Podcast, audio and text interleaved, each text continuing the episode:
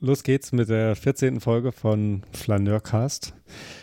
Ähm, hallo aus die California. Hallo. Ähm, man kann Audio und Video gleichzeitig auf unserer Website angucken und heute geht's wohin? Mal wieder nach New York. Wir schauen das Video Walking NYC, Wall Street and the Financial District during the Holidays 2018 von Action Kid. Wir Okay. starten in 4, 3, 2, 1, go. Ja, ich finde schön, dass du die Jahreszahl aber deutsch aussprichst. Ja, Das ist so. ähm, ich habe mal, ich hab mal einen Freund besucht gehabt in Dänemark.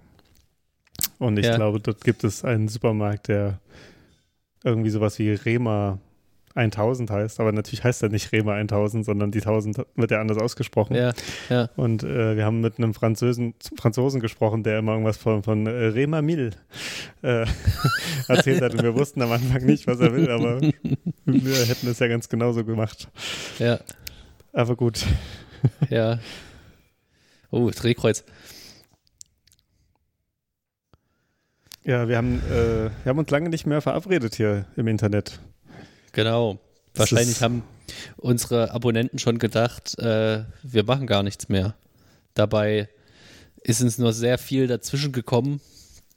Unter anderem auch eine Quarantäne mit Kindern, die es verunmöglicht, in Das Ruhe. klingt, als, als hätte man jemand von uns mit Kindern eingesperrt. Also als wäre das die, das Ja. Problem. So Ja, hat man ja auch. Hat man und das ist auch das Problem gewesen. So, wo Ja. sind wir denn? Also, genau. Wir Financial sind District haben wir schon. Fi- Financial District hier bei einer Kirche. Ach, das war doch dieses bekannte Hochhaus auch dahinter, oder? Dieser Ja. Stinkefinger, über den man auch sagt, dass das jetzt ständig Reparaturen äh, braucht, weil ständig Ja. irgendwelche Rohrleitungen gebrochen sind und so. Ich weiß nicht, ob du das mal Nee, gehört hattest, aber fand ich gut, weil das ist ja wirklich auch noch neu. Wer ja. weiß, was man da so, zusammengezimmert hat. ach so, das ist. Ach doch, warte, ich glaube, ich. Ja, dieses ganz dünne, Naja, dieses, genau. dieses sehr, äh, sehr schmal. Ich glaube, es, es heißt die Stinkefinger, sondern eher wie so ein Bleistift oder so. Ja, ich, nee, ich glaube, das ist so der, so wie man das dann halt nennt. Ja, Und weil es halt so ein bisschen Stinkefinger ist. Ja, genau. Nee, genau, das habe ich auch gehört. Und die, die Wände sind sehr hellhörig. Äh, sehr unzufriedene Mieter und Eigentümer. Also man könnte meinen, Trump hat es gebaut. Aber Ja, er selber. nein, als Bauherr natürlich. Ja, Was er doch war, oder? Aber gut, ja bestimmt. gut. Ja, Aber Ähm, also, sie, laufen ja auch, also bei Action Kid, äh, der, der, der geht gleich irgendwelche Geheimwege. ja, und auch sehr schnell, ne? Naja, genau, das ist Ex- nicht so ein, eigentlich ist es kein Flaneur. Nee. Ja, aber er heißt ja auch nicht Flaneur-Kit, sondern Action-Kit. Das stimmt schon, er, er wird seinem Namen gerecht. Ja, und wir sind heute unterwegs, äh, wie das Video schon sagt, Wall Street und Financial District. Äh, und wir haben einfach uns vorgenommen, eine ausgedehnte City and Finance Folge heute mal zu machen. Weil ja auch in den letzten Wochen äh, viel passiert ist und wir sowieso nie irgendwas vorbereiten. Ja. Und da kann man sich gut Sachen einfach aus dem Ärmel schütteln. Funktioniert das Soundboard? Mein das lieber Kay? Soundboard funktioniert natürlich, ja. Ja, dann würde ich sagen, Soll ich schon, soll ich schon ein, einläuten genau, hier ist doch sozusagen? die Stock Exchange. Dann mach mal. City and Finance. Interessant, Ja, bei mir, bei mir hat es nicht funktioniert. Das funktioniert ja bei mir. Schlaukopf. Ja, ne, ich dachte, ich kann es hören. Da, da wir heute unter ähm, außerordentlichen Bedingungen Ja. aufnehmen, kannst du nur meine Stimme hören, weil das Soundboard über mein Aufnahmeprogramm aufnimmt und nicht Ah ja, ich verstehe. sozusagen in meinen Audiokanal einspeist. ja, es, es tut mir leid, aber ich, ich, ich dachte, du wusstest das. Nee. aber es hat funktioniert bei mir, das kann ich dir sagen. Okay. So, wo stehen wir denn hier? Kennst du, Ähm. du kennst dich doch ganz gut aus, oder? So in der Ja, geradezu ist die Wall Street, ne? Also, Ja, und genau, die das Börse. Kannst, du- das kannst du schon mal, kannst du schon noch mal sagen, weil ich kenne mich ja gar nicht so gut aus. Ja. Du bist halt einfach oft da, ne? deine, deine Schäfchen ins Trockene bringen. Wobei ich auch nicht weiß, was das jetzt hier für ein Gebäude ist. Vielleicht auch eine Bank. George. ist, der Schorsch. George. Ja. Ja, interessant. Interessant ist, die Gebäude jetzt auch nicht so hoch sind, ne? Also die scheinen schon, oder das äh, täuscht mich das, aber die äh, scheinen schon sehr alt zu sein oder zumindest halt irgendwie Hm. 100 Jahre, 150 Jahre und äh, nicht jetzt irgendwie nochmal groß erweitert worden zu sein. Das Ja, wahrscheinlich- Ob das so Absicht ist, dass da so für Kontinuität stehen soll, dass man das so, so beibelässt. Ne? Ja, man konnte ja nicht überall Hochhäuser bauen. Ja, aber genau man- daneben stehen ja welche. Ne? Also ja, genau. Und das ist eben der Grund, warum so, daneben mein- dann halt keine stehen. ja, okay. Also man hat sich ja auch nach Funktionen des Gebäudes dann sortiert. Also die, die Börse hat man eben gebraucht und wahrscheinlich hat man keine Hochhausbörse gebraucht. aber aber äh, die Börse braucht eigentlich mehr Platz, als sie äh, beherbergen kann. Ne? Wie so viel ich das, das? weiß. Ich glaube, naja, also es ist ja nicht, ist ja nicht so, dass da nur äh, 100 Leute arbeiten, sondern das sind ja schon sehr, sehr viele Leute, die damit zu tun haben. Und ich glaube, die haben gerade Platzprobleme und haben doch sogar schon mal damit gedroht, umzuziehen. Ja, aber das sind nicht Platzprobleme gewesen. Ah ja, okay. Was waren da die Probleme? Äh, die hohen Kosten. Also ich glaube, das eine, Okay. das eine war eine, eine, eine Börsensteuer, die der Staat erheben will, der Staat New York, Hm. um die Krise zu finanzieren. Und da haben die gesagt, äh, da ziehen wir einfach in ein anderes, in einen anderen Staat um. Hm. Und das andere ist, das hat so ein Börsenmakler prognostiziert, dass er glaubt, dass das Gebäude ja sowieso aufgegeben wird, weil es irgendwie im Monat eine Million Unterhalt kostet. Ah ja, Oder noch mehr. okay, ja. Ja, und hier sieht man ja, sind so Autos verboten, äh, weil die Angst haben vor Anschlägen. Ach so, okay.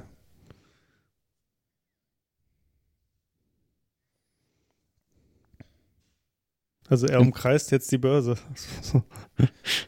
Ja, genau. Oder die, ja, hier geht er jetzt wieder von der Wall Street weg.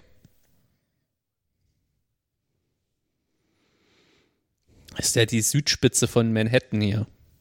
Das stimmt, ja. Ja, in dem Bild auf unserer Website äh, sieht man die ja auch, ne? Diese Südspitze. Ja, genau. Die sich auch, finde ich, gar nicht so stark verändert hat. Also schon, natürlich sind da Gebäude dazugekommen und so, aber das war damals schon ein sehr herausstechendes äh, Ensemble. Na, ich würde sagen, grob betrachtet hat sie sich nicht äh, verändert.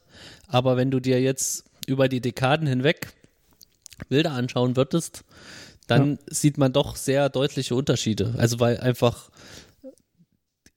mehr Gebäude und höhere Gebäude dazugekommen sind. Mhm. Ja, ja. Ich hatte mal den direkten Vergleich mir irgendwann angeschaut und ähm, genau, es ist höher geworden, aber es ist irgendwie nicht so. Ich glaube, der andere Teil, der dann im Norden nochmal mehr gewachsen ist, der war davor irgendwie quasi noch nicht da und das wirkte Ja. dann sozusagen erstaunlicher, dass dort jetzt auf einmal, also Ja. so in Manhattan gibt es ja nicht nur ein Zentrum, ne, so, so, sondern eigentlich Mhm. eben so verschiedene, also auch die Hochhäuser sind nicht alle an einem Fleck. Ja. Und es ist auch nicht überall natürlich nur Hochhäuser. Ähm, ja, was ist, was ist denn so passiert an der Börse? Es, es gäbe eigentlich viel, äh, über das wir hätten sprechen können. Oder immer noch sprechen können, natürlich. Ja. Ja, das krasseste Das ist, ist- ja wahrscheinlich äh, Wall Street Bets und ähm, GameStop. Was Ich ja, muss sagen, ich war, ich war, ich Ja. war die ersten Tage immer kurz davon verwirrt, weil als ich es im Radio gehört hatte, ich dachte, dass es irgendwie Bets mit A ist und ich wusste immer nicht, warum die Leute sich Wall Street äh, Fledermaus nennen. Also, weil, weil das, das wirkte auf mich so abstrakt, aber ja, klar. Es geht um die Bets, ja. Ja. Aber äh, du, ich habe dich unterbrochen mit meinem Scheiß. Ja. Nö, ja gut, aber das Wort ist ja im Grunde auserzählt. Das, das Märchen. Man kann natürlich jetzt nochmal alles ähm, erklären. Wer ist Hm. Melvin Capital? Was ist ein Short Squeeze? Ja, also die, diese ganze Geschichte finde ich, ja, so ein paar Sachen ähm, haben sich für mich, glaube ich, immer noch nicht so ganz geklärt. So, Ja. Soll ich es soll mal versuchen, so weit zu erklären, dass ich's, wie ich es verstanden habe? Und vielleicht Ja. kannst du mir mal weiterhelfen. Ja. Also, äh, es gab diese Aktie GameStop, die eben so, ein- so, so ein Verkaufsladen ist für, für Computerspiele. Und irgendwann äh, kam raus, dass ein größerer Hedgefonds, Hedgefonds sind letztendlich irgendwelche größeren Fonds, die versuchen eben über so Short-Sachen oder irgendwelche kurzfristigen Sachen Geld zu verdienen. Äh, die haben äh, sehr viel, äh, sie haben diese Aktie geschortet, weil sie der Meinung waren, die wird bald in den Keller gehen, ne? Mhm. Also das, das stimmt erstmal. Und dann, genau, da, daraus hat sich ja dann diese Dyn Dynamik ähm, entsponnen, dass die Leute in diesem Forum gesagt haben, so, nee, äh, wir kaufen jetzt wie bekloppt diese Aktie, damit deren Idee überhaupt nicht aufgeht und die einfach äh, miese machen, ne? Mhm. Und um das zu verstehen, muss man ja verstehen, wie so ein Short funktioniert. Also Short heißt, und da, da, da, da, da setzt es bei mir nämlich so ein bisschen aus. Also irgendwie, sagen wir, es gibt irgendwie Aktien von, von eben, äh, eben GameStop, es gibt 1000 Aktien, dann, dann, dann gibt es die Möglichkeit, auch wenn diese 1000 Aktien alle sozusagen in Besitz sind, kann sich jemand Drittes dann diese Aktie irgendwie leihen Mhm. und, und sozusagen in einem Zeitraum von, keine Ahnung, 30 Tagen sagen, dass er, dass er die dann verkauft. Ja, irgendwie? Dass er sie zurückgibt. Also er gleitet sie für einen befristeten Zeitraum. Und für Und einen in Betrag oder wie? Also sowas wie, also ich habe eine Aktie und, und eine andere Person leiht sie, dich, äh, leiht die sich für einen Euro. Ja, genau. In, in für eine zehn Gebühr. Tagen oder so. Genau. Eine Gebühr, genau. Und äh, heißt es auch sozusagen physisch, dass, dass sich das erstmal überträgt? Also, dass, dass, dass die Aktie mir dann auch nicht mehr gehört? Oder, oder ist das was ähm, rein, was sozusagen auf diesen physischen Aktien nochmal draufgesetzt ist? Also ein Derivat, würde man vielleicht sagen, ne? Also eine Mhm. Ableitung von. Hm. Ja, das ist eine gute Frage. Ähm, ich, ich vermute, es sind eher Derivate, weil es kann gut sein, äh, angenommen, du hast jetzt eine Aktie ne, und die, äh, Hm. die Bank bewahrt die auf für dich oder beziehungsweise gibt irgendeinen anderen Dienstleister die Bewahrung in Auftrag.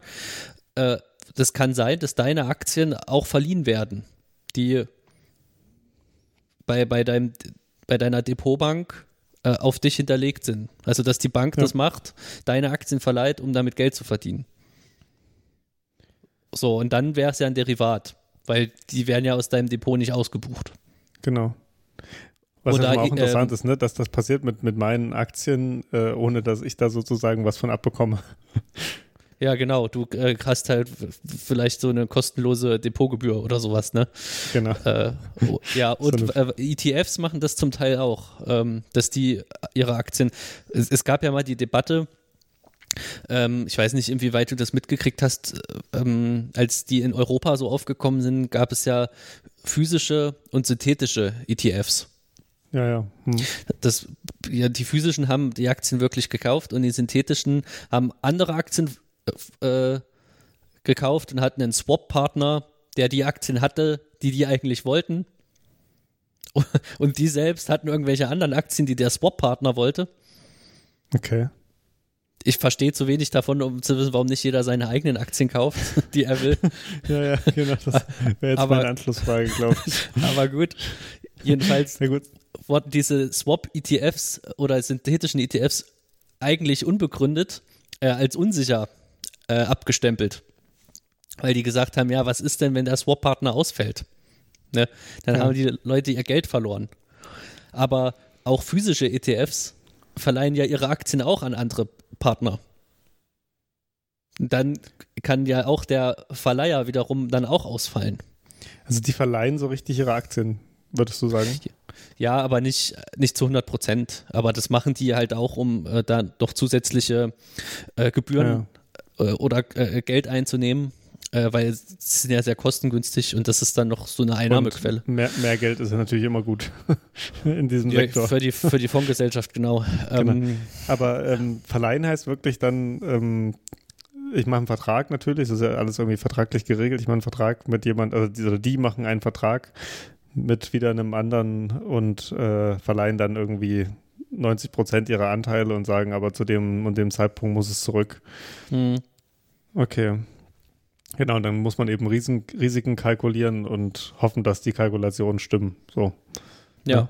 Also wenn jemand mal nicht zahlen kann, dass einen das nicht in den Ruin treibt, sondern dass man das so macht, dass man trotzdem am Ende Plus macht, ne? Okay. Ja, das, genau, aber, aber zurück zum, zum Short, würde ich sagen, an der Stelle zumindest. Außer du wolltest noch einen Punkt, einen Punkt machen. Äh, nur als kleine Ergänzung mhm. oder als kleinen Abschluss. Bei uns könnt ihr immer leihen. genau. Wir, verleihen auch unsere Aktien. Ähm, das, ist keine, das ist keine Verleihberatung. Nein. Ja. Ähm, ja, zur Anlageberatung, äh, da will ich nachher nochmal was sagen. Aber ähm, nicht alle äh, ETFs also machen das, glaube ich. Es gibt auch welche, die explizit sagen, äh, wir machen das nicht. Aber was ich sagen wollte, ist nur, weil man sich einen physischen äh, äh ETF gekauft hat, heißt das nicht, dass man, dass diese Wertpapiere dann nicht auch verliehen werden können. Ja. Die der beinhaltet. So. Das heißt, ähm, wenn, wenn, wenn diese Firma äh, wir müssen auch nochmal über ETFs äh, reden später. Es, es, trifft eigentlich einen Punkt, über den ich sowieso mit dir reden wollte. Aber genau, wenn die ja. Firma pleite ist, dann ist, hast du eh ein Problem, ne? Ja. Wahrscheinlich, ne? Also das, Wel warte, das, welche ist, Firma? Naja, wenn, wenn diese äh, Fondsgesellschaft, die den ETF ausgegeben hat, ähm, mit ihrem Geld nicht gut umgeht oder mit oder eben nicht das macht, was sie macht oder irgendwie sie hat sie sie gibt einen ETF aus, aber wird durch irgendwas anderes komplett pleite, dann könnte könnte, könnte dein Geld natürlich trotzdem irgendwie dahin sein, ne? Ja, also die das Gefahr ist aber besteht sozusagen immer. Die ist aber sehr theoretisch, weil ähm, das gilt als äh, Sondervermögen. Das bedeutet, selbst wenn die Firma pleite ist, also Ah, ja, okay. Ist man da abgesichert? Genau, das ist nicht im, der ETF, ist nicht in der Bilanz der Firma. Das bedeutet, wenn die pleite geht, äh, entweder ja. du, hm. du kriegst das Geld ausbezahlt, du kriegst die Aktien oder ähm, du findest einen anderen Anbieter oder also auf so großer Ebene wird es dann mehr oder weniger automatisiert laufen, die ja. dann einspringen und das übernehmen. Ich bin immer wieder erstaunt darüber, was ich nicht weiß und was du alles weißt. Das ist, äh, das, ist das sehr interessant. Okay, aber zurück zur, zum, zur, zu, zu diesem Short-Ding, ja. Ja. Ähm, also man leiht sich diese Aktie, wahrscheinlich ist es ein Derivat. Also man, das muss natürlich wahrscheinlich auch wieder alles begrenzt sein, ne? aber ich, ich versuche sozusagen diese Schritte alle zu verstehen, weil ich ja. sonst das nur Chaos in meinem Hirn irgendwie anrichtet, aber man verleiht eben äh, diese Aktie und sagt, sie muss in diesen, also für eine Gebühr und in, in der, der Zeitpunkt muss es zurück und gerade weil dann wie bei GameStop eben diese Preise so gestiegen sind, äh, hatten diese Leier Probleme, ne? weil, äh, mhm. keine Ahnung, die, die ist ja wirklich um sehr, sehr Vielfaches gestiegen. Ich weiß nicht, ob du da die Prozente im Kopf hast, aber das bedeutete am Ende, die mussten die Aktie zurückgeben zu dem Preis. Und die mussten letztendlich die Differenz dann zahlen. Also die, die, das hieß am Ende, dass sie die Aktien kaufen mussten oder Genau, also so, was, was am Ende sozusagen dieser Live-Riss passiert, das ist das, was ich noch nicht so ganz verstanden habe. Wer kauft oder wer verkauft denn da eigentlich? Ja, also angenommen. Verstehst du, was ich meine? Ja, ja, angenommen, ich bin der Hedgefonds und du bist der äh, Aktienverleiher. Mhm. Dann äh, leist du mir die Aktien äh, und ich verkaufe die. Ne? Weil ich davon ausgehe, in zwei Wochen äh, ist sie günstiger. Und dann kaufst du die zurück. Dann kaufe ich sie zurück. Und, und aber, äh, ja. Das und heißt aber doch, du, du, verkaufst sie. Ja. Du verkaufst das Derivat wahrscheinlich, oder du, also du verkaufst dann sozusagen nicht physisch vorhandene Aktien an irgendjemand. Das heißt, muss es mal, muss wieder irgendwelche Leute geben, die sagen, ja, genau, das hat diesen Preis, die also sozusagen gegen dich wetten. Ja. Ne? Ah ja, okay. Und so stabilisiert sich ja auch immer im Preis, ne? Dass es eben Leute gibt, die sagen, nee. Genau. Das ist ja, äh, also auch wenn du nicht shortest, das, ich meine, das ist ja ein ganz normales Börsengeschehen. Immer, wenn du eine Aktie verkaufst, gibt es auf der anderen Seite ja einen Käufer. Und Ja. äh, das ist dann, das ist immer die Wette. Also entweder hat der Käufer recht oder der Verkäufer recht, ne? Was, was jetzt Genau. damit passiert in Zukunft. Und am Ende dieser Zeit muss dann diese, muss dir sozusagen diese Hedgefondsgesellschaft Aktien zurückkaufen, wo aber der ganze Markt schon wusste, sie können die Preise richtig hoch ansetzen, weil die es kaufen müssen. Das ist sozusagen auch Teil davon, warum die Preise so gestiegen sind, oder? Weil Ja, sozusagen alle wussten, was passiert ist. Genau, also ich, gut, das ist jetzt, das kann ich nicht genau erklären, wie die Preisbildung zustande kommt, aber auf jeden Fall, äh, man hat es ja immer so genannt, dass man sich dann auf dem Reddit-Forum Wall Street Bets verabredet habe, um Ja. GameStop zu kaufen. Äh, ich weiß nicht, ob das so genau zutrifft, also ob man das als Verabredung bezeichnen kann oder ob sich einfach die Leute darüber ausgetauscht haben, ähm, dass sie die Aktie gut finden. Aus welchen Gründen auch immer. Hier ist Ulysses. Ah, ach, hier ist. Ich, dach, ich dachte mal, das wäre woanders. ähm, ja, das war, das war ein, Re- ein Restaurant, ne? Wahrscheinlich gibt es dort äh, ein Pub, da gibt es wahrscheinlich James Juice. ja, Ähm, äh, I'm pro-cho- pro- pro-choice. ja. Egal. Ähm, ja, wo war ich? Genau. Und die haben die Aktie ja. dann ge- gekauft äh, und durch diese Käufe äh, ist die angestiegen. Und dann, wie gesagt, der Hedgefonds muss sie ja zurückkaufen. Jetzt in unserem Beispiel nach zwei Wochen. Ja. Und dann, äh, dann hat sie ja schon mal einen höheren Preis. Und, und dann kommt noch dazu, GameStop wurde ja zu über 100 Prozent geschortet, wenn ich das äh, verstanden habe. Also es wurden mehr Aktien verkauft, als es gibt. Das weist wiederum ja auch eigentlich auf ein Derivat hin, weil sonst ginge das ja gar nicht. Moment, Moment, also über 100% geschortet, das heißt, die haben sich, genau, das weiß Derivat, die haben sich sozusagen mehr Aktien geliehen, als es phys- physisch vorhanden ist, um die, weil sie halt sehr sicher waren, dass diese Wette funktioniert und das, also sie haben einfach äh, geschortet, was geht, sozusagen, ne? Und weil es Derivate sind, geht es dann natürlich auch mehr als 100%. Ja, Was, was ja heißt, Ge- dass man manche Aktien anscheinend auch doppelt verleihen kann. ja. Ja. Nee, also ja, aber vielleicht habe ich das auch ähm, falsch verstanden. Nee, es ist für die Geschichte schon besser so. Ja, ich würde auch vielleicht, ich würde sogar vielleicht sagen, sie haben sie fünf, fünffach mehr Aktien geliehen, als es gibt. Ich meine, wenn man einmal sozusagen angefangen hat mit Derivaten zu handeln, ist ja, also es ist ja. Ja. auch nicht logisch, dass es sozusagen eins gibt. Also dann- dann ist fünf irgendwie auch möglich. Ja, Also wenn man einmal angefangen hat, also ab, abstrakter zu erfinden. ja. Genau. Also, da gibt es eigentlich kein Verfügbarkeitsproblem Nee, mehr. Das ist wie, wie mit den ganzen Heiligen in der katholischen Kirche. Ach so, das sind auch Derivate. Genau, göttliche Derivate sind das. äh, ja, okay. Ja, und dann äh, mussten die, musste ja der über 100 Prozent der Aktien zurückgeben. Und das heißt, die mussten auch wieder unheimlich äh, viele Aktien kaufen. Und das Ja. hat wiederum äh, den Kurs auch noch weiter nach oben getrieben. Also ich glaube, das ist dann auch Das dieser Squeeze. Ja. Wenn es scheiße läuft, läuft richtig scheiße. Ja, also es, es, es, äh, es übertreibt dann so äh, autom unkontrolliert nach oben dadurch. Ja. Ja. Und Okay, dann na, sind das- viele das- Leute reich geworden. Okay, also ich meine, so, das habe ich jetzt ein bisschen besser verstanden, was ich jetzt immer noch nicht verstehe und das, das geht ja vielleicht genauso ist, wie sich dann der, der Derivathandel oder, oder das, wie sich das eigentlich legitimiert, ne, was die Idee dahinter ist. Ja, die Idee Ähm. ist, ist einfach dahinter, das wurde ja geschaffen, dass du, wenn du jetzt der Meinung bist, äh, eine Aktie fällt, dass du darauf auch ähm, wetten kannst, ne? Und so zur Preisbildung beitragen kannst. Ach so, sozusagen, wenn du den normalen Aktienmarkt hast, kannst du das nicht.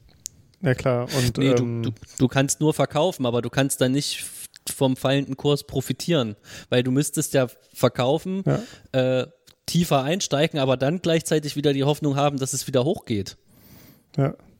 Aber das ist ja nicht, manchmal bleibt es ja auch unten oder geht äh, pleite. Ja. Und physisch lässt sich letztendlich nicht shorten, oder? Ja, theoretisch schon. Also, aber, also ich meine, ich kann ja so sagen, also wenn, wenn man davon ausgeht, dass man einen Firmenanteil hat, kann man den ja sozusagen nicht. Obwohl, doch klar, wenn ich diese Aktie zu Hause liegen habe äh, und ich sie dir für eine Gebühr gebe und sage, aber dann gibst du mir am Ende des Monats zurück, ähm, das würde schon alles gehen. Ja, Dann ist Und es wirklich interessant, warum sozusagen, also das ist ja erstmal, würde ich sagen, legitim. ja. Oder, also es ist wahrscheinlich alles legitim, aber erstmal verständlich. Dieser ganze Derivathandel dahinter ist dann wiederum nicht so ganz verständlich für mich. Also, dass es natürlich sozusagen diesen Handel erhöht, was man natürlich, vielleicht kann man dann argumentieren, dass das zu irgendeiner Stabilisierung beitragen soll, zumindest. Ne? Weil der Preis Ja. sich sozusagen darüber dann besser bestimmen lässt, als wenn es nur diese physischen Aktien gibt, von denen es vielleicht nicht so viele gibt, ne? Ja. Ja, das oder auch, dass du halt die irgendwie äh, kriegen musst, ne? Also wie hier, wenn du jetzt über Ja. Stimmt. äh, 100% oder über 100% leer verkaufen willst, äh, dann bräuchtest du ja theoretisch von allen anderen Aktionären die Aktien. Ist voll nervig. ja, ja, aber ist vielleicht, also man könnte ja auch denken, na gut, hat vielleicht einen Grund, warum man das nicht machen kann. Ja. so oder sollte. Ja, gut, ich weiß nicht. Also, wie gesagt, ich, Short ist kein Problem. Ähm, Ist das jetzt deine, deine, deine persönliche Anlageberatung? ja, genau. hey Leute. Nee, vielleicht ist müssen wir das mal ähm, an, auch nochmal ansprechen, weil ich glaube, in der Tokio-Folge war das. Da habe ich total Hast du es auch gesagt? leichtsinnig dazu aufgerufen, Toyota-Aktien zu kaufen. Nee, du hast doch auch gesagt, wirklich? Ja, du hast auch gesagt, das ist keine. Ja, habe ich aber erst es doch.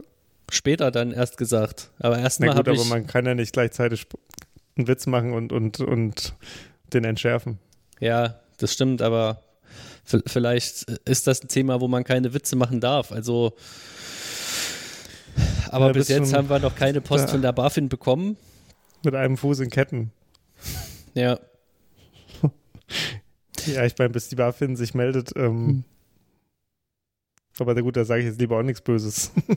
ja, genau. So, da wird schnell gegen dich ermittelt. Dann können wir gucken, wer schneller im Gefängnis ist. Ja, das ist ja nämlich auch so interessant. Äh, Wirecard ist ja ein schönes Beispiel dafür, auch für die Notwendigkeit von Shorts eigentlich. Weil manchen, manche sind durch Recherche eben drauf gekommen, dass da irgendwas nicht ähm, in Ordnung ist. Ja. Und die haben dann äh, gesch geschortet. Wobei ich jetzt gar nicht weiß, ob jetzt nur, nur gegen diesen Journalisten von der Financial Times ermittelt wurde oder auch gegen Shortseller. Und dass die vielleicht noch äh, denen unterstellt wurde, die stehen in Verbindung miteinander. Also Marktmanipulation. Kann ja Ne? sein, ja. Also ich meine, wäre jetzt auch nichts, was noch nie passiert wäre, ne? Aber Ja. das ist natürlich das Interessante, ne? Dass man mit so einem Short Sell, wenn man das, also wenn auch andere das dann sehen können, dass es natürlich ein Signal ist, was dann wiederum in die Kette eingeht, äh, welchen Wert so eine Aktie hat und was man macht und so. Also das, das finde ich schon, das ist wirklich was Faszinierendes. Also dieses hochgradig immer wieder rekursive. Wenn das das richtige Wort ist dafür. Das habe ich auch gerade überlegt. Aber wir tun einfach so. Genau. Ähm, was ich nochmal sagen wollte, also der, der GameStop-Wert war so Anfang des Jahres noch bei 14 Euro und war dann an der, auf der Höhe des Squeezes bei 267 Eu- Euro. Mhm. Also von 14 auf 267 ist schon viel. Fiel dann wieder auf Pan 40 Mhm. und ist jetzt, ist dann wieder gestiegen, also Mhm. neulich erst auf 126 und liegt jetzt bei so 100. Mhm. Also was ist da jetzt eigentlich immer noch los? Könnte man sich auch nochmal fragen, oder? Weil die, also sozusagen die, Ja. Ähm, das Hauptmanöver ist ja durch. Ne? ja, also das, ich glaube, bei Wall Street Bets ist das immer noch ein Thema, GameStop. Ähm, ich glaube, die Bewertung ist fundamental betrachtet nicht gerechtfertigt. äh, ich, ich, vielleicht waren es auch noch andere äh, Short-Positionen, die offen waren, die jetzt noch zurückgegeben werden mussten, dass es nochmal gestiegen ist. Äh, wobei, ja gut, das, ich frage mich, wie der Markt sowas einpreist eigentlich. Weil es ist, dann ist es ja bekannt und dann, wenn es bekannt ist, ist es im Kurs enthalten. Gleichzeitig äh, kommt es ja erst zustande ab dem Punkt, wo es gekauft wird. Aber ich weiß nicht mal, ob das jetzt äh, nachvollziehbar war, wel- welche Gedanken ich Für- dazu jetzt habe. Für, für mich nicht so ganz. Ja, ist egal. Ich weiß es auch nicht so genau, was nochmal passiert ist. Ähm, Das war gerade Anlageberatung. Wer das jetzt verstanden hat. ähm, äh, aber weißt du, ich, ich wollte aber, ja, ja, nee, ja. ich ärgere mich ja. Ich wollte, glaube ich, vor zwei Jahren oder vor anderthalb Jahren, ich weiß es nicht mehr genau, ich wollte GameStop-Aktien kaufen. Echt? Ah, ja. Äh, weil ich habe den Film gesehen, The Big Short. Hm. Haben wir, glaube ich, auch schon mal drüber gesprochen. Und also äh, Ja. Anlageempfehlung darf man ja nicht aussprechen, aber äh, Filmempfehlung darf man aussprechen. Deswegen äh, spreche ich jetzt eine Filmempfehlung aus. ja, das ist wirklich sehr- gefährlich. Sehr spannender, sehr äh, guter Film. Auch gut besetzt. Und äh, da gab es jetzt diesen Michael Burry, heißt der, glaube ich. Und der hat ja damals schon äh, die, die, die, äh, diese Immobilienkredite geschortet. Hm. Das war der, der Ähm. sozusagen davon ausgegangen ist, dass es das irgendwie gibt. Was? Die, Bla die Blase sozusagen. Ja, der hat das gemerkt, der hat sich halt, da wurden ja so komische Anleihebündel geschnürt, wo ganz oben, wie so eine Zuckertüte, musst du dir das vorstellen, und ganz oben waren so gute Anleihen und je weiter tiefer es ging, umso mehr Scheiß war da irgendwie drin. Und da hat sich aber niemand dafür interessiert, wie diese Produkte genau konstruiert sind. Ja. Äh, und er hat das halt in Aufwand betrieben, sich das angeguckt und hat gesagt, Moment mal, das geht doch hier nicht so weiter. Hm. Ähm, und ja, hat er recht gehabt und hat mit seinem Hedgefonds dann einen großen Gewinn gemacht in der Krise. Und am Ende des Films stand da, er, er investiere jetzt nur noch in Wasser. Und das habe ich, das habe ich dann mal nachgeguckt, aber das stimmte gar nicht so genau, sondern der hatte dann auch so ein Portfolio mit zehn Aktienpositionen und eine davon war GameStop. Mhm. Okay. Und da bin ich aufmerksam geworden, weil es gibt ja diesen äh, so eine Art äh, Bör- Börsendienst oder Börsenbriefanbieter, äh, Bieter, The Mutley Fool. Hm. Äh, ich weiß nicht, ob du das kennst. Das ist Doch, ja, ja. Ähm, relativ auf der Website war ich schon mal, aber. populär. Und die haben auch schon mal GameStop empfohlen, weil die da zu dem Zeitpunkt 10% Dividende gezahlt haben. Naja, okay. Und da habe ich gesagt, wobei so hohe Dividenden natürlich nie ein gutes Zeichen sind, also für langfristig kann es ja nicht aufrechterhalten werden. Aber dann fand ich das interessant, dass die das empfohlen haben und der das auch kauft. Ja.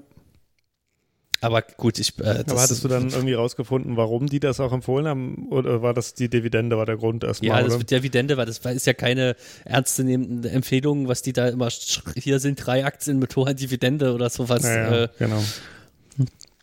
Ja. ja. Nee, Ich hatte mich jetzt gefragt, äh, wenn man dieses, äh, den Ausgang des Short Squeezes ist ja, dass diese, das Unternehmen dann am Ende ganz viele, ach wohl, der, der Hedgefonds hat ja nicht mal was davon, ne? Der hat ja die Aktien am Ende nur zurückgegeben wieder.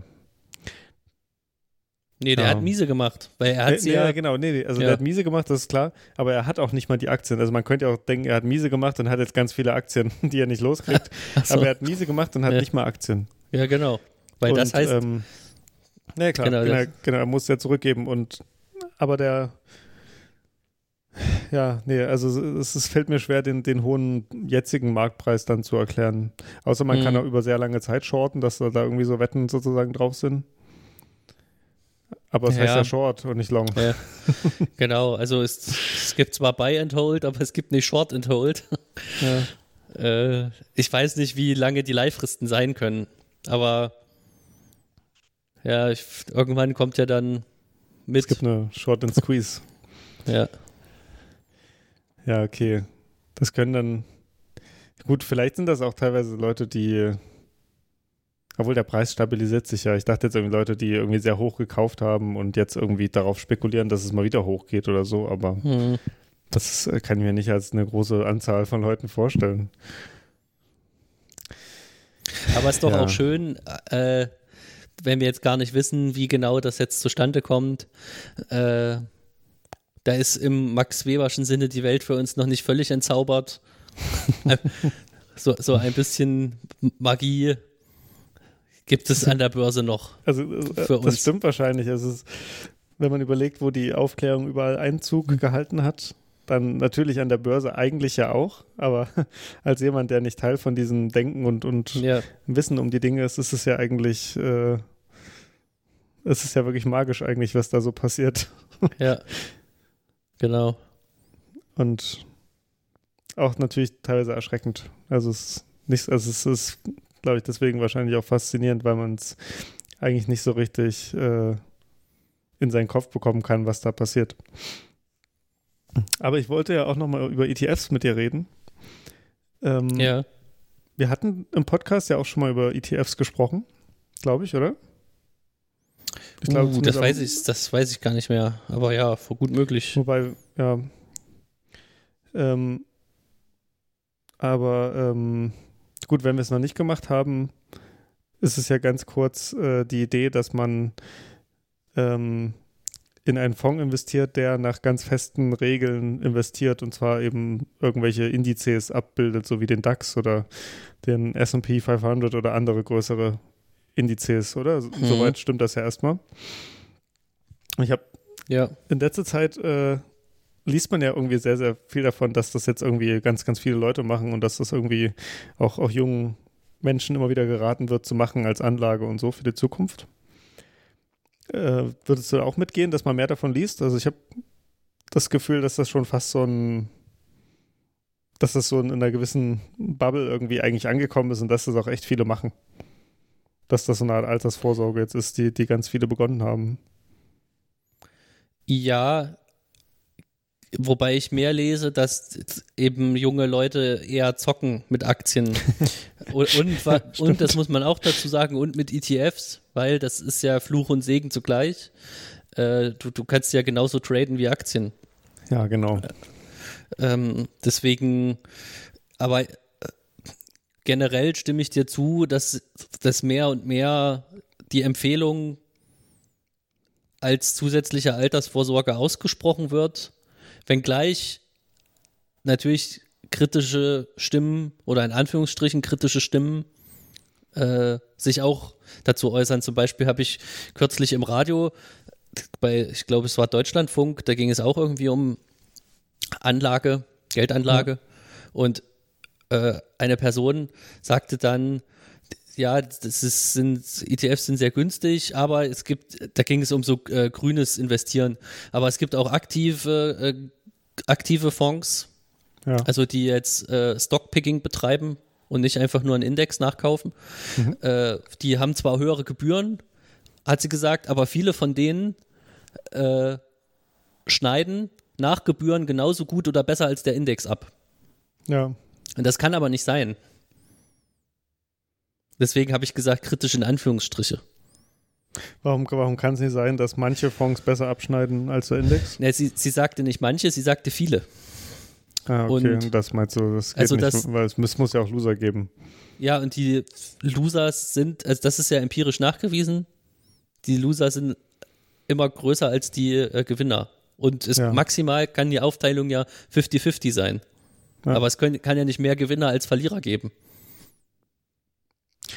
Na gut, global gesehen schon, wenn Fonds nicht alle Anteile an allen Aktien haben, ne? Also es könnte noch große Einzelinvestoren geben, die sich übelst verzocken. die dann sozusagen den, den Fonds das Geld in die Kassen spülen. Ja, aber ähm, der Index, also jetzt kein ETF, sondern einfach nur ein Index oder verschiedene Indizes, sind ja das Ergebnis aus Verkauf und Kauf, also auf allen Aktien zusammengenommen. Die, die, der Index selbst hat ja keine Aktien, sondern er bezieht sich nur auf sie. Wobei das, da ist das ja ähm, der Index auch oft ähm, einem Auswahlprozess unterliegt, ne? so wie im, im DAX, also sozusagen gewissen Kriterien gibt es ja schon eine Art, also bildet er nicht den gesamten Markt ab, sondern bildet dann doch wieder nur einen Ausschnitt ab. Ja, genau, aber das, jeder aktive Fonds äh, hat eine Benchmark. Und die muss man eben äh, richtig wählen. Also je nachdem, welche Aktien der auswählt, und ich meine, es gibt ja mehr Indizes als Aktien. Das heißt, es gibt auch zu je, jedem, jeder Fondsstrategie eine entsprechende Index-Benchmark. Was heißt Benchmark? Ähm, ja, eine, eine Linie, an der der sich orientiert. Eine Vergleichslinie oder ein Vergleichswert. Ja, okay, das meinst du, ja.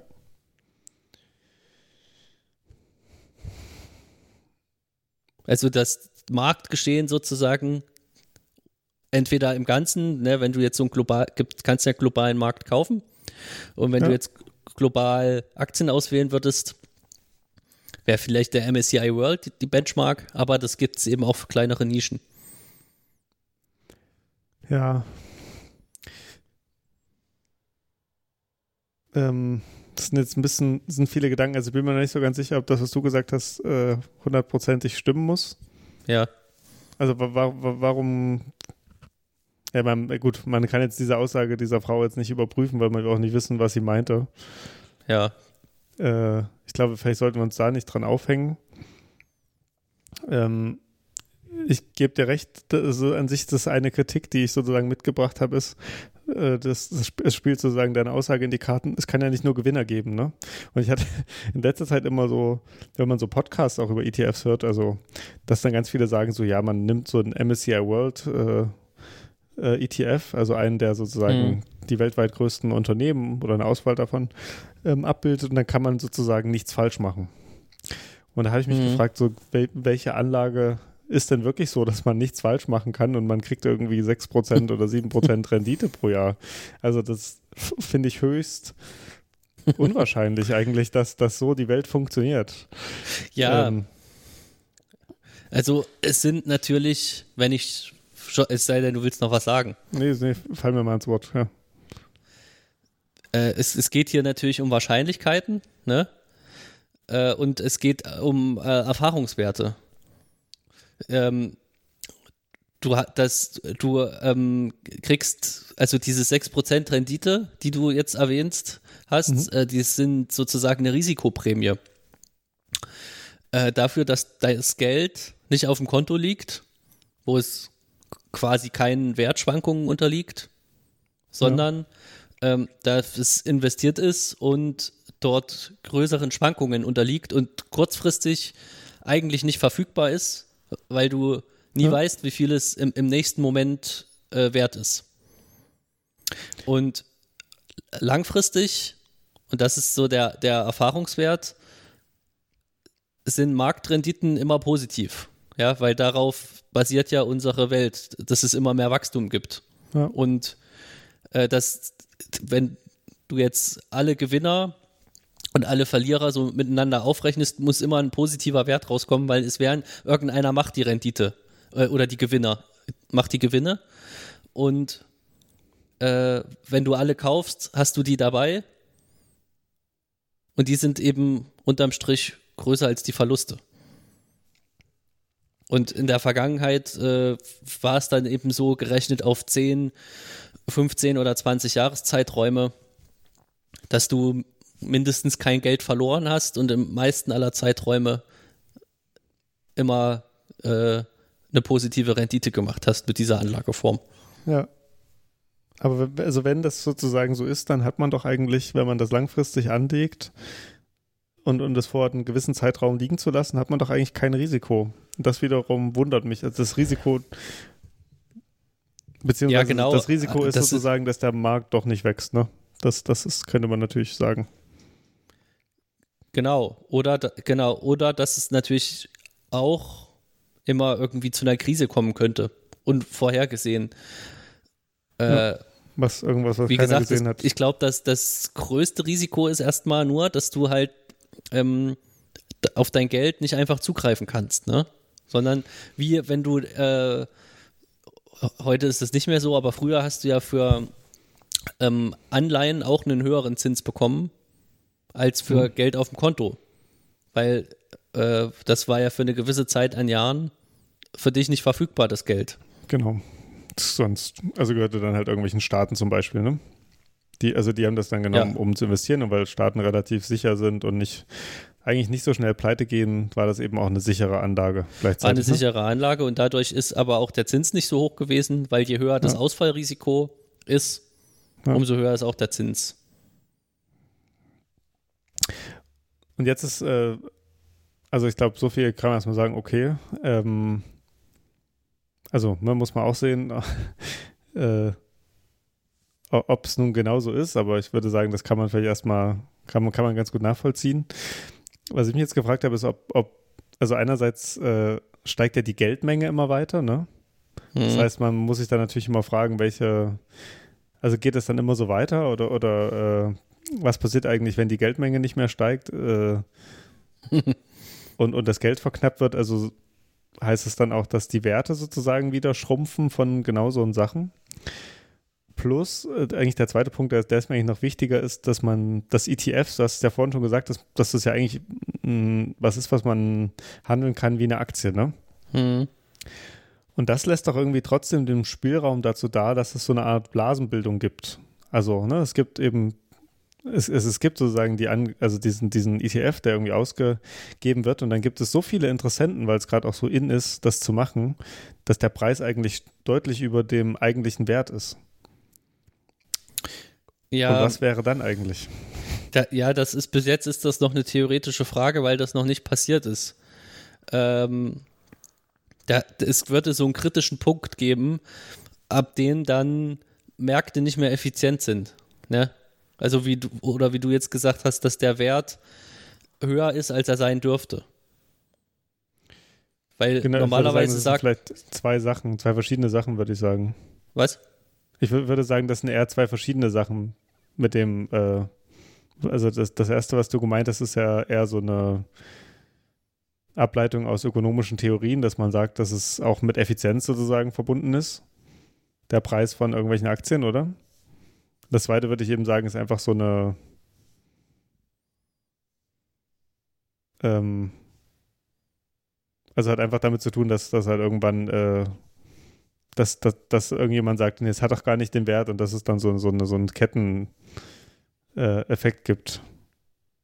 Du meinst ein Shortseller, sagt dann das. Genau. Hat gar nicht den Wert. Ja, aber Naja, das hängt, könnte ja das, das hängt ne? zusammen. Also, da, wie gesagt, also ich komme nochmal, es gibt diesen kritischen Punkt. Mhm. Und dann, weil immer wenn du neues Geld in den ETF steckst oder in einen äh, anderen Indexfonds, der jetzt nicht an der Börse gehandelt wird, ist eigentlich egal, dann kauft er ja einfach nur die Indexaktien, ohne sich über deren Bewertungen Gedanken zu machen. Genau. Und dann, und je, je mehr Geld da reinfließen wird, umso mehr Aktien werden gekauft. Und dadurch, dass die Aktien ständig gekauft werden, äh, steigt der Kurs immer weiter. Und solange es noch genügend aktive Marktteilnehmer gibt, äh, wird das sozusagen kompensiert. Da passiert das nicht. Aber irgendwann, wenn alles Geld in die ETFs fließt, dann würde das sozusagen wie Gibt es keine Bewegung aus, austrocknen, die Preisbildung. Und dann könnte man mehr. Endlich äh, richtige Monopole. nee, dann könnte man als, als aktiver Anleger äh, Gewinne machen. Wie, also leichter, ne? weil dann ist der Markt Ja. ineffizient. Da, dann äh, hat, hat diese, der, der Preis nichts mehr äh, mit den Unternehmen zu tun und den Informationen, die darüber vorliegen. Genau. Ja, genau. Und die Frage ist natürlich, wann so ein Punkt irgendwie erreicht ist. Ähm, aber jetzt ist auch schon gerade ein Punkt erreicht worden, ne? Ja, also genau. Leider. Wir sind ja eigentlich noch mitten im Thema. Genau. Ähm, ich würde trotzdem sagen, wir machen heute mal den Sack zu, oder? Oder, oder magst du, oder, oder wollen, wir, wollen wir das Thema in einer Extra-Folge noch äh, nehmen oder willst du es jetzt noch?